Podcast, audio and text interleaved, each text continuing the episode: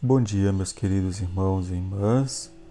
Hoje estamos no dia 25 de março, celebração da Anunciação do Senhor. O evangelho de hoje é de Lucas 1, de 26 a 38. Eis que conceberás e darás à luz um filho.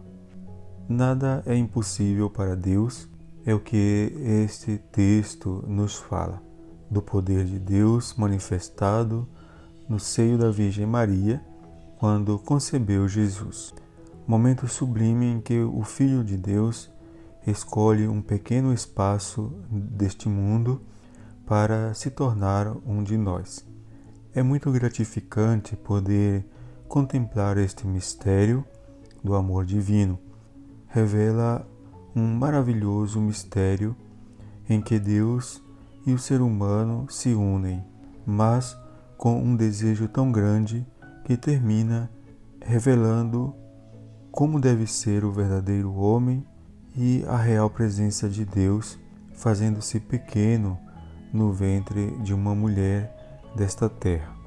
O anúncio do anjo mostra a delicadeza de Deus com Maria, como se estivesse fazendo com todos os seus filhos e filhas já que aquele era um momento de revelação e de escolha, com uma livre resposta. Esse texto bíblico destaca a figura da mulher, através de Maria, já que Deus não quis abrir mão de sua maternidade para realizar o seu plano de salvação e no diálogo do anjo com ela. Podemos notar essa delicadeza de Deus com a sua criatura escolhida na forma como o anjo se dirige a ela. Não foi apenas uma ordem de Deus ou uma imposição. Através da resposta de Maria, o anjo vai orientando a sua decisão e nas palavras podemos perceber: Bendita, porque foi escolhida, a força do Espírito te cobrirá, assim orienta não temas, Maria. E Maria responde: Eis-me aqui, que seja feita a vossa vontade, e seu sim é uma decisão livre. Ele faz um intercâmbio generoso entre a humanidade e sua divindade, escolhendo uma mulher para cumprir o que já havia afirmado desde a criação. A sua semelhança nos fez. Porém, pela sua vinda ao mundo, habita em nossa carne por meio do seu Filho e concede a todos nós o direito de ser chamados filhos de Deus. A saudação do anjo a Maria é a resposta de Deus ao clamor de seu povo que havia perdido todas as esperanças nas forças humanas para alcançar a justiça, o direito, a dignidade, a paz diante da crueldade dos poderes do mundo.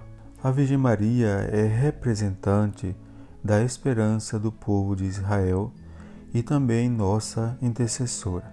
É bendita entre as mulheres, porque o fruto de seu ventre é também fruto da nossa esperança, mas acima de tudo, não foi escolhida por nenhuma autoridade humana, como ouvimos na primeira leitura é um sinal que Deus deu ao mundo para que, por meio de seu seio virginal, deixe entrar no mundo aquele que veio renovar tudo e que tudo passe a corresponder à vontade de Deus. Vivemos em tempos sombrios, de incerteza e medo de tantas ameaças à vida humana.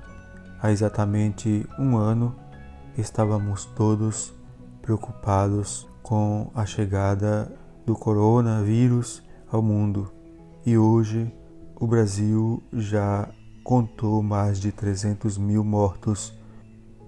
Justamente na festa de hoje, o anjo Gabriel tranquiliza Nossa Senhora dizendo: Não temas, o Senhor está contigo.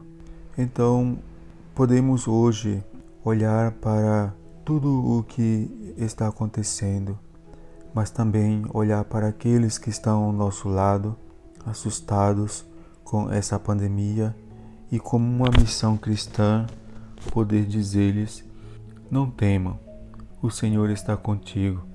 Ele cumpre as suas promessas, por isso não estamos sozinhos. É o que podemos aprender nesta festa de hoje.